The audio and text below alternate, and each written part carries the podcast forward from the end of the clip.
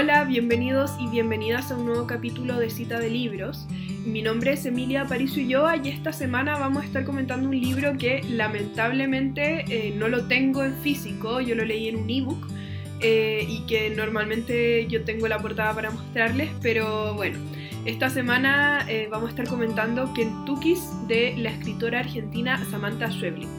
Este libro no, es una novedad eh, literaria, sino que se publicó en 2018 por Literatura Random House, eh, pero quería comentarlo porque Samantha Schweblin es una autora eh, que ha sido muy reconocida, tanto por los medios de comunicación, por la crítica, ha ganado varios premios y de hecho justamente estamos comentando Kentucky's, que, que es esta novela que ella publicó en 2018, porque hace dos semanas se ganó el premio iberoamericano José Donoso, que es un premio importante a nivel latinoamericano.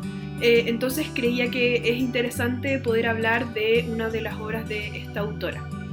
Bueno, como les mencioné anteriormente, Samantha Schweblin es argentina, eh, actualmente vive en Berlín, donde ella da, eh, donde escribe y también da talleres literarios.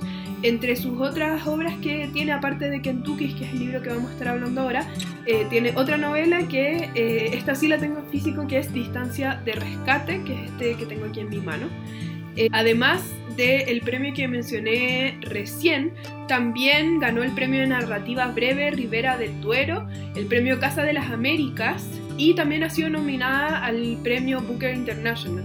De hecho, ha sido destacada por varios medios internacionales y ha, sido traducida a más de 25 idiomas. Es una autora latinoamericana que eh, está dentro de las más reconocidas eh, a nivel de la literatura hispana. Bueno, ahora entrando en Kentucky's, que es este libro que vamos a estar comentando, eh, creo que tiene la categoría de novela, pero eso es algo que llama mucho la atención de este libro. Es no tiene la historia lineal que estamos acostumbrados y acostumbradas a, leer en una novela, sino que presenta varias historias que tienen eh, que están relacionados por los Kentuckys que vamos a estar definiendo ahora lo que son.